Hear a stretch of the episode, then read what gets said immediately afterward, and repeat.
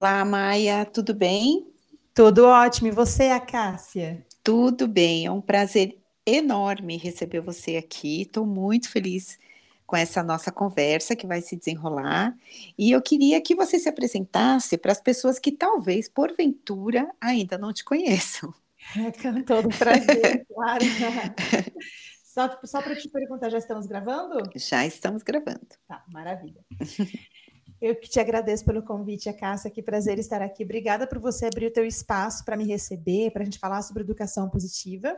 Uhum. É, meu nome é Maia Eigman, eu sou pedagoga há mais de 10 anos, sou educadora parental, pós-graduada em neurociência e também em educação positiva. Sou mãe do Luca e da Nina, sou casada, moro em Curitiba.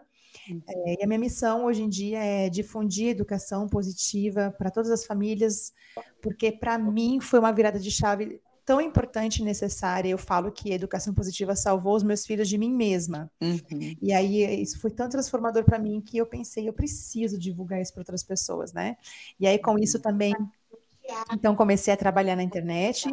É, hoje em dia o meu maior canal de comunicação é o Instagram, é o arroba e também veio depois o meu livro, que eu lancei ano passado, A Raiva no Educa, Calma Educa, que se tornou um best-seller, e eu fico muito orgulhosa, claro, né, por eu ter escrito o livro, mas também por ver que um livro de educação positiva possa alcançar tantas pessoas, que se tornou um assunto que as pessoas queiram saber a respeito.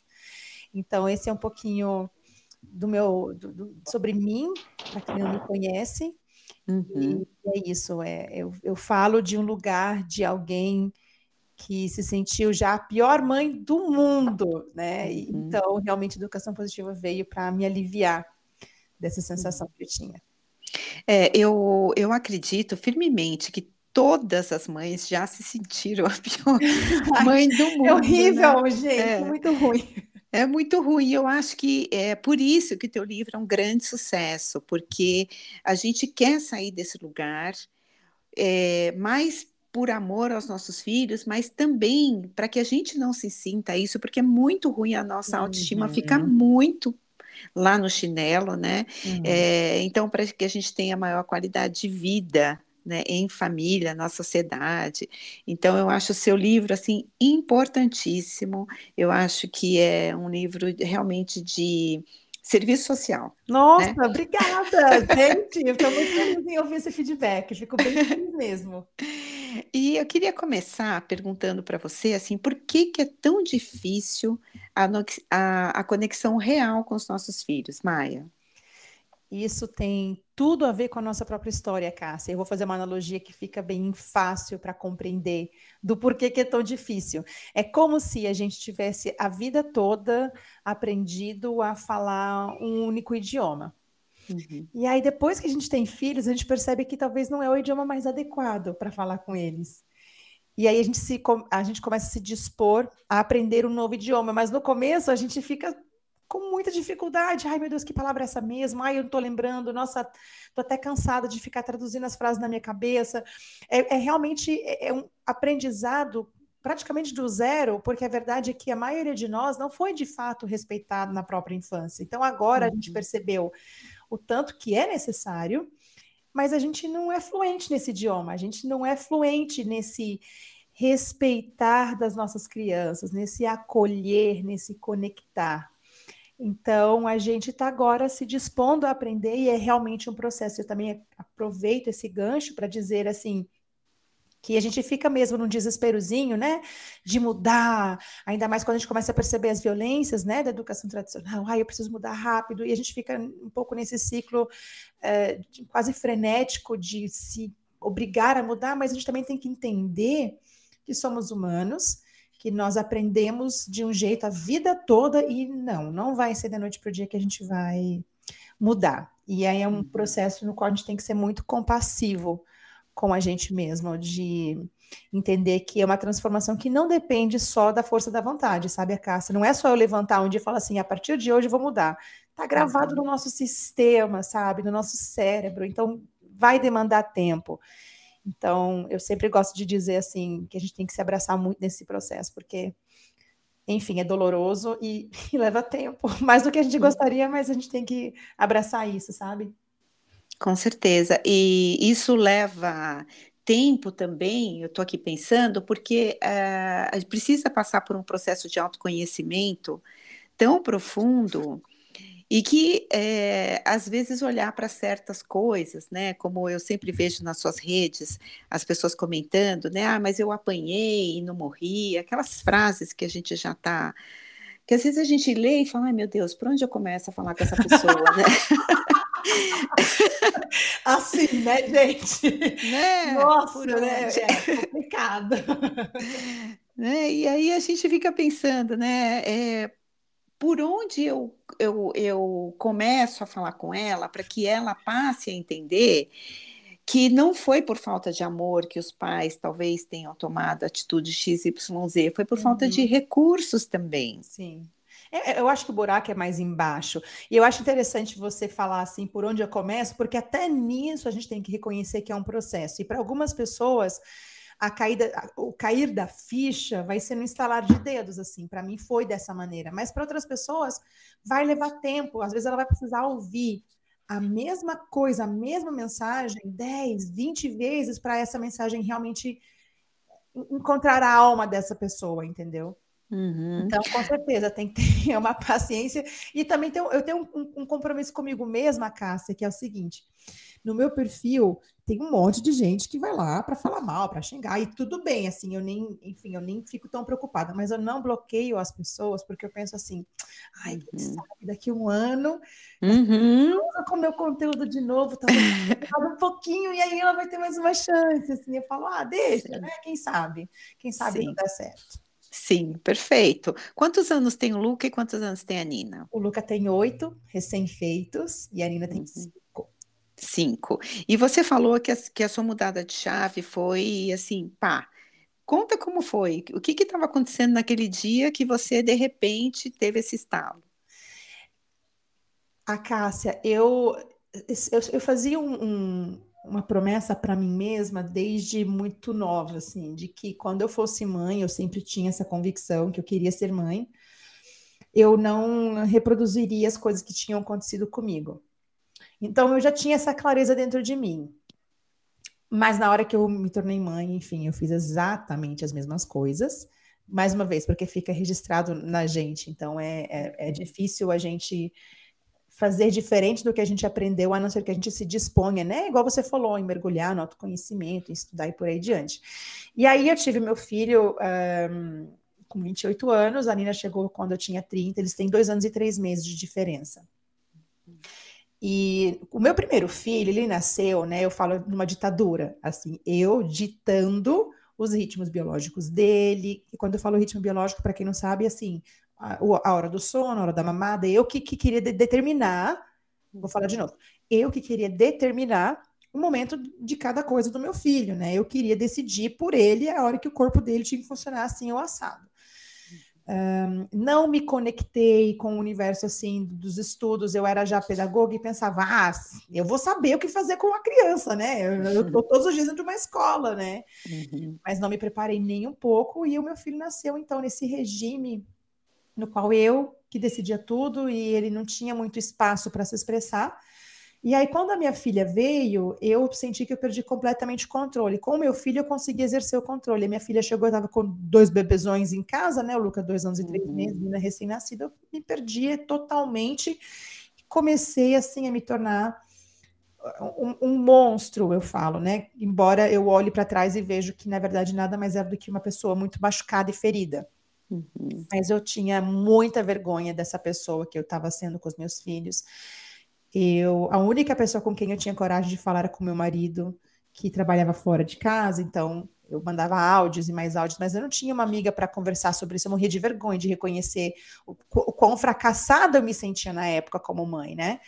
Uhum. E, e aí um dia eu, eu, eu, sentei na cama e falei assim: eu preciso de uma luz, porque eu tô detestando a maternidade. Eu amo os meus filhos mais do que tudo na minha vida, mas eu odeio quando eu vejo o tanto que eu os machuco.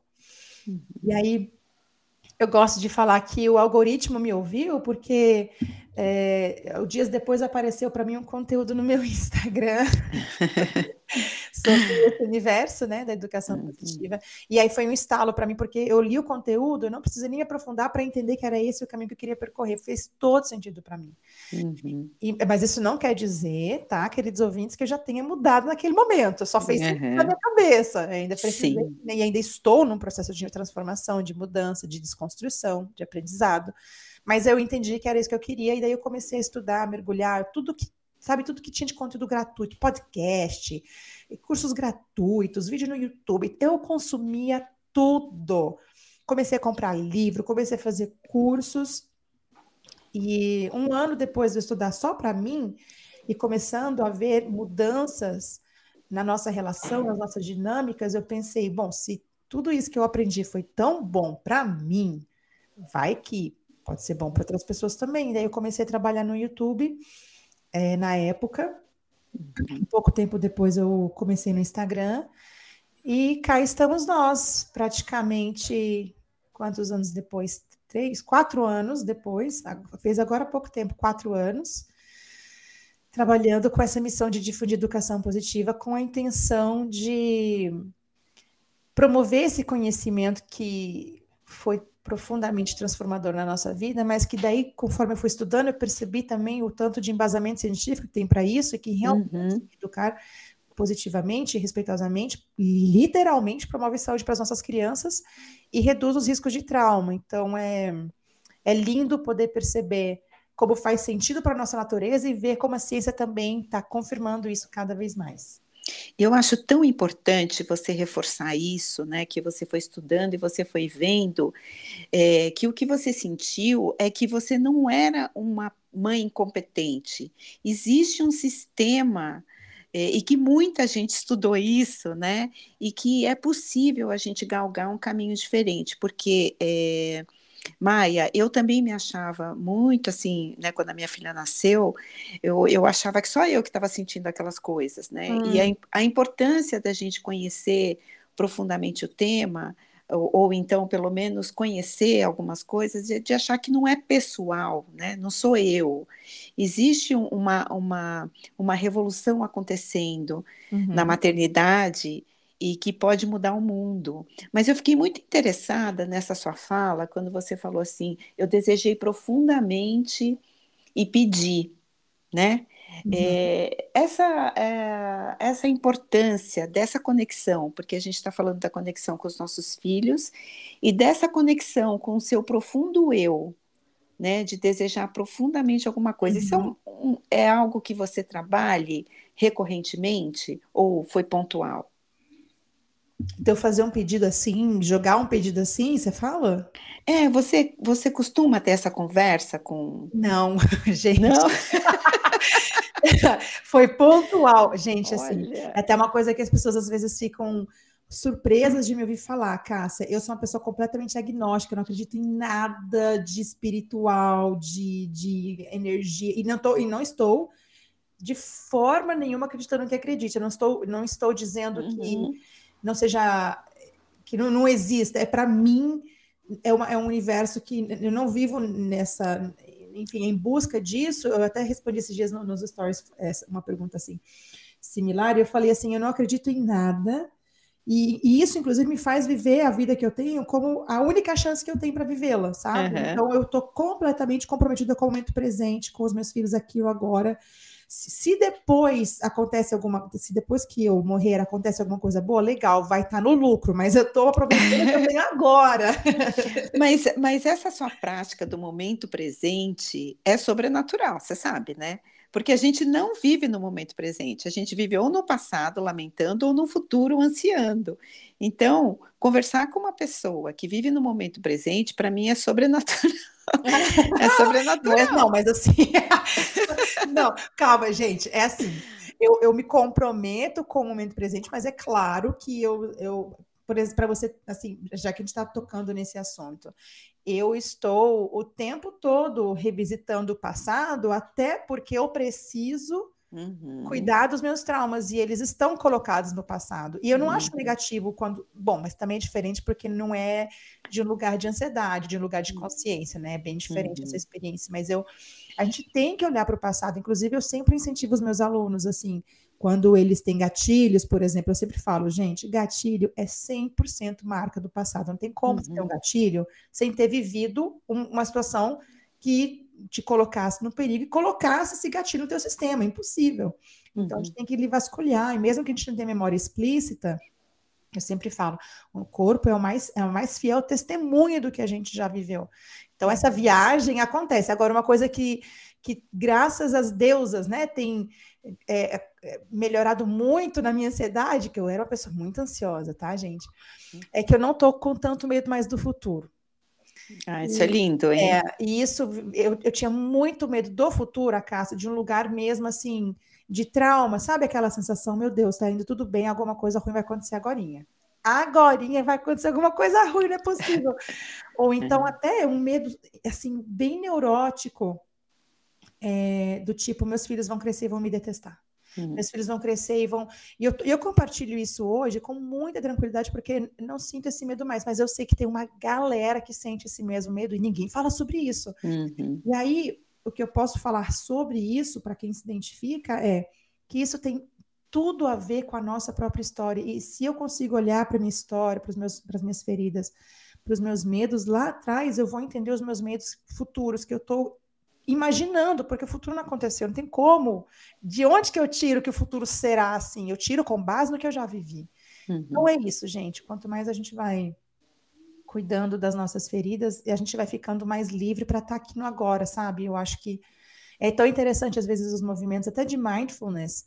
Embora eu, eu goste de meditação, eu gosto de respiração consciente, às vezes, a gente pode até conversar sobre isso, você pode me dar a tua opinião sobre, eu sinto que às vezes é um pouquinho forçado do tipo, você tem que ficar sempre com pensamento positivo, e você uhum. forçar, não, e sendo que a gente vai acabar tampando o sol com a peneira, porque tem coisa que a gente precisa olhar, que tá doendo sim, que é ruim sim, sim que é desconfortável sim, e, e se a gente não olha para isso, vai estar tá varrendo debaixo do tapete, né? E aí é vai isso mesmo. de um jeito. Isso mesmo. Essa, essa história do good vibe only Isso. é uma coisa que sempre me incomodou, porque eu falei, mas minha gente, se eu fingir que não tá, que eu não estou sofrendo, doendo, uhum. como é que eu vou uhum. curar, né? Uhum. Então, isso também é uma coisa que me incomoda. Essa semana mesmo eu, ah, eu passei por uma experiência assim, você sabe, eu estava triste por, um, por uma coisa e eu podia ter essa opção de sorrir para o espelho e falar, tá tudo bem. Eu falei, não, eu vou sentir, uhum. é, né? É um, é um gesto de amor para gente, eu penso, né? Eu acho que é você se dar também Uhum. O que talvez você não recebeu lá atrás. Porque o que a gente tenta fazer hoje com os nossos filhos é exatamente o que você fez com você mesma, né, Cássia? Validar o que está sentindo. Você está triste? Sim. Você quer um abraço? Você quer um colo? E você fez isso com você mesma. É como, é como a gente chama assim, de rematernagem, né? Você uhum. se maternou nesse momento, sem negar o que você estava sentindo. Sim. É, eu estou aqui me perguntando, Maia, esse, você é uma pessoa muito amorosa e muito respeitosa. Assim, os seus vídeos, eles falam comigo numa profundidade que é de amor mesmo, né? De respeito profundo. Esse, esse respeito para com os nossos filhos, eles, ele reverbera também para os nossos pais? Eu acho que são movimentos diferentes e vou explicar por quê. Uhum. É, eu, deixa, deixa eu organizar minhas ideias aqui para poder explicar isso de um jeito que faça sentido para todos também. Uhum. É, existe uma, uma diferença nessas dinâmicas, porque em relação aos nossos filhos, nós que somos responsáveis por eles e não vice-versa. Uhum. Na relação com os nossos pais, eles eram responsáveis por nós e não vice-versa. Então, é, Inclusive, eu nem acredito na questão de perdoar os pais. Eu não acho que esse seja o caminho. Não estou falando que a gente não possa se dar bem, tá, gente? Calma. Uhum. Eu sei que a criança interior fica assim, como assim? Nessa né, fidelidade que temos para os uhum. nossos pais. Eu sinto que é um caminho que não tem a ver com o perdoar, porque o perdoar, para mim, é tipo assim, a Cássia, tá, tá com dor de cabeça, toma um remédio, passou, esqueceu, você nem lembra daquilo. Não é assim que funciona. Uhum. Então, em relação aos nossos pais, eu vou me basear muito no que eu aprendi com a psicóloga suíça Alice Miller. Eu indico demais a leitura dos livros dela, infelizmente já falecida, mas ela fala de um processo de luto que a gente passa. E, e esse processo eu acho tão interessante que eu vejo ele se confirmando muito é, no, quando os meus seguidores conversam comigo e falam para mim assim, Maia, depois que eu comecei a te seguir, eu percebi que minha infância não foi tão, tão respeitosa como eu achava que fosse, e me dói. Então, por que, que eu acho que é diferente o processo do respeito para com os nossos filhos? Eu acho que a palavra não seria nem respeito, mas eu falo de dinâmica, de relação. Porque quando eu começo a perceber que eu não fui tão respeitada como eu achava, talvez não fui tão amada como eu achava, a gente entra no processo de luto mesmo, tipo, caramba, essa ilusão ela não é real. Uhum. Essa imagem que eu tinha desses pais de amor incondicional, ela não é real. E não é que a gente está não é que a gente está demonizando os pais, a gente está sendo honesto nessa relação. Só que não é que a gente vai sentar com os nossos pais e falar sobre isso. É uma questão dentro da gente. Não adianta uhum. chegar e querer lavar roupa suja com eles. Agora que a gente é adulto, está nas nossas mãos. Uhum. Mas eu sinto que só vai dar para eventualmente construir uma relação de verdadeiro respeito com os nossos pais depois que a gente passar por esse luto dessa infância idealizada e dos pais idealizados dentro da gente. Porque enquanto eu ainda estou nesse lugar do sou devedor do meu pai, da minha mãe, tenho que respeitar é, é, um, um, medo, muitas vezes, de estar tá traindo os pais por pensar coisas sobre eles, como eu estou com raiva do que eu vivi. Todos os sentimentos ainda é a criança pequenininha dentro da gente que está nesse lugar de hierarquia e, e devedor mesmo. Existia essa estrutura social muito forte de que o filho já nasce devendo, o filho tem que estar sempre uhum. pagando os pais, ponto. Uhum. Não importa o que esses pais façam. E eu, mais uma vez, gente, esse, esse tipo de assunto, ele mexe sim, como muitos de nós, a gente fica incomodado com esse tipo de fala, como eu estou trazendo aqui. Quem me acompanha nas redes sabe que eu falo bastante sobre isso. Não é sobre demonizar os pais, é sobre entender o que eu vivi como criança e não como adulta que sou agora, porque agora que eu sou adulta, eu posso racionalizar o que aconteceu. Ah, realmente, quando eu era pequena, eu apanhei muito, ok, já passou. Mas a criança que viveu é, essa violação física, né, esse, esses machucados, ela não estava de boa. Ela uhum. não estava ok. Ela não estava tranquila. Ela não estava em paz. Essa criança estava com medo. E eu preciso entender que, por mais que eu tente racionalizar hoje, essas marcas estão no meu sistema nervoso. E eu posso tentar negar isso para o resto da minha vida, mas essas marcas estão na gente. E a ciência também é clara quanto a isso. Então, para podermos ter uma relação verdadeiramente respeitosa com os nossos pais, primeiro a, gente, primeiro a gente vai ter que enterrar essa ilusão nossa, e depois a gente vai decidir o que, que a gente vai dar conta nessa relação com os nossos pais? Será que a gente dá conta de conviver todos os dias? Será que dou conta de ver meus pais uma vez por mês? Será que eu dou conta de ver meus pais uma vez por ano? Quanto tempo eu dou conta de estar com eles? Uma hora, duas horas, três horas? E isso é muito difícil para nós, porque a, gente, a tendência nossa é se sentir em culpa. Ai, mas eu não deveria fazer isso, mas eu não deveria. Sendo que, se fosse um ex-namorado abusivo, a gente uhum. não teria nenhuma preocupação quanto a Ai, será que eu vou desagradar se eu não ficar junto dele? Claro que não. Uhum. Uma pessoa que me fez mal. Ah, mas nossos pais não tinham como fazer diferente. Tá tudo bem, claro que não podiam. Inclusive, nós estamos vivendo um momento de muitíssimo privilégio, porque, por exemplo, os teus ouvintes estão tendo acesso a esse conteúdo literalmente na palma da mão deles, gratuitamente. Uhum. Claro que nós temos mais é que fazer diferente, né? Uhum. Mas o que, a gente, o que eu trago para as pessoas é: sim, nossos pais fizeram o que eles puderam. E agora vamos olhar para a criança que a gente foi e que viveu com essa realidade e como isso nos afeta hoje e que por isso a gente tem tanta dificuldade de respeitar os nossos filhos de verdade.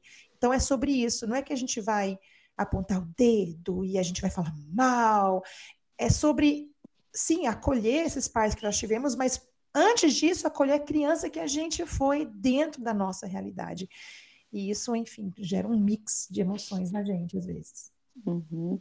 É, você, você, você tem um, um filho de oito e uma menina de cinco. Uhum. Eu estou aqui pensando que o seu caminho é, foi muito rápido.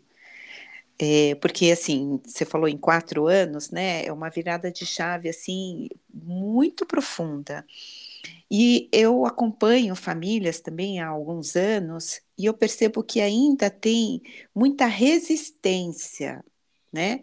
É, eu eu estou lembrando aqui de vários casos né, próximos a mim que as pessoas têm muita resistência a dar esse passo. É como se é como se elas fossem talvez é, desmerecer tudo aquilo que tudo aquilo que elas acreditam. Não é nem o que elas viveram, né? Porque elas ainda talvez estejam naquela fantasia que foi ótimo, né? uhum. né? Mas assim, talvez e ter um, um, um trabalho a mais e de talvez acreditar que eu acho que eu tenho uma grande confusão educação positiva com permissividade, uhum. é que, nossa, onde vai dar isso, né? Se eu não controlar agora, onde é que isso vai dar? O que, que eles vão fazer? Vai sair pelado na rua? Vai Ai, se tornar gay? Né? É Tem essas coisas, né? É bem por aí. E aí, como é que a gente desmistifica isso? Não, educação positiva não tem nada a ver com permissividade. Né? Educação positiva é outra uhum. história. Tá eu percebi nesses quatro anos que eu trabalho com isso, primeiro que para cada pessoa vai ser um processo diferente. E, inclusive, eu fiz as pazes comigo mesma de que não tem como abraçar todo mundo. E eu tinha muito esse complexo da salvadora, né? Assim, ai, tem que ajudar, tem que salvar todo mundo, porque eu ainda estava muito ferida, né? Uhum. Um, eu acho que tem várias questões envolvidas, eu acho que depende um pouco da história que essa pessoa viveu. Para mim, é, eu não sei o que, que, é diferente em mim do que nas outras pessoas para a gente poder fazer, sei lá, enfim, um comparativo, mas eu estava muito desesperada, sabe, Cássia? Eu estava muito consciente das coisas terríveis que eu fazia com os meus filhos e que ele me desesperava profundamente. Um, isso me impulsionou demais. E eu tenho um compromisso comigo mesma que é de a cada movimento, a cada aprendizado, a, cada dia vivido, é de encontrar cada vez mais a verdade, né? Uhum. Uh, de quem eu sou, de quem os meus filhos são, de quem meu marido é, por exemplo. A gente tem esse comprometimento e se isso me machucar, me doer, digamos assim, eu ainda assim estou disposta a, a passar por isso mil vezes, porque essa liberdade da gente ser autêntico é absolutamente impagável. Uhum. Então, é, eu não sei, é uma pergunta difícil, eu não sei, não saberia explicar por que que para algumas pessoas é mais difícil. Eu acho que tem a ver com essa estrutura do adultismo também, né? Realmente uhum. ele está bem enraizado nas pessoas, de que tem que ter um sistema que funciona com hierarquia do adulto que está, sim, dominando a criança, e é difícil ah, tirar isso porque está tá realmente tão gravado na gente, parece uma religião, assim, sabe? Sim. Ai, se eu não acreditar na hierarquia, e aí eu vou para o inferno. É, é, quase isso, é. sabe? Assim, não estou querendo menosprezar nada, mas realmente trazendo, assim, é, é, é um medo muito grande. E esse medo, a Cássia, vem justamente da educação que a gente recebeu. É. Né? então, controle, prefiro... né? É um Sim, controle. Então, total, total. E, é, para criança obediente que a gente foi, é muito difícil pensar fora da caixa. A gente está muito mais acostumado em, primeiro, seguir o que a gente já recebeu, porque, querendo ou não, sobrevivemos, estamos aqui, né? Sim. né? Sobreviveu, então, deve ter dado certo, mas, é. na verdade, a gente, tá, a gente literalmente sobreviveu com base no, no, no mínimo que a gente recebeu ali, né?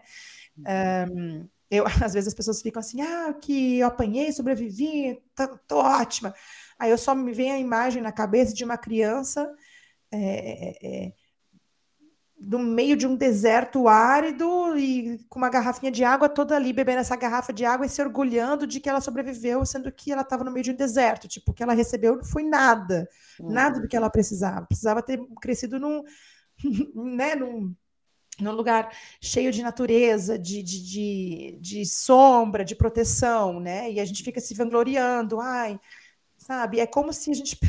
Eu vi um vídeo esses dias, eu vou até trazer para você aqui, de um cara que ficou pegando umas plantas e ele ficava balançando a planta, e aí a frase era assim: é, Estou sendo é, estou, como é que era? Era em inglês, né? Mas eu estou promovendo um ambiente difícil para minhas plantas, para que elas cresçam mais fortes, como meus pais fizeram é, comigo. É. Ai, meu Deus. É isso, né? É, então, é, isso, é ridículo né? quando é, a gente compara com outros, é. outros biomas, digamos assim, mas com o ser humano não. A gente acha que é na dor que a gente prospera, sendo que não, é no amor. É, e eu acho tão bonito, porque é, você deixa um livro seu por onde você passa. Eu já vi uhum. livros seus em praças, né, fotos. É uhum. Uma, uma vontade sua muito grande de, de realmente tornar acessível uhum. essa educação positiva.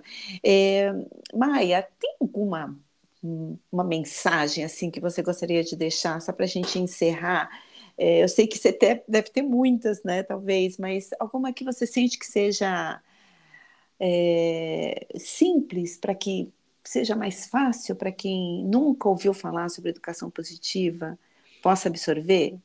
Eu vou compartilhar com as pessoas uma das frases que mais me ancora no propósito da, da educação positiva, que não é uma frase minha, é de uma educadora americana, L.R. Nost, o nome dela.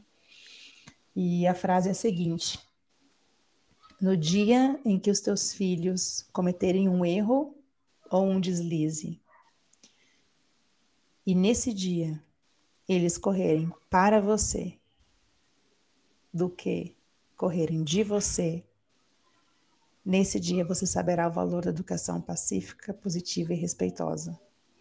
E o, o meu o meu intuito com os meus filhos é que eles cresçam com a certeza de que eles podem contar comigo em todas as situações, que eles não precisam se esforçar pelo meu amor, que eles possam descansar no meu amor. E toda vez que eu percebo que as coisas estão sendo dos trilhos, eu lembro dessa frase e falo: o meu valor inegociável é o respeito por eles. E é a amorosidade, e é acolhimento, é conexão e apego seguro. Esses são os valores inegociáveis. E para as pessoas que estão talvez entrando em contato pela primeira vez com educação positiva e não saibam nem por onde começar, comecem a ver as palavras que vocês usam, a maneira como vocês tratam.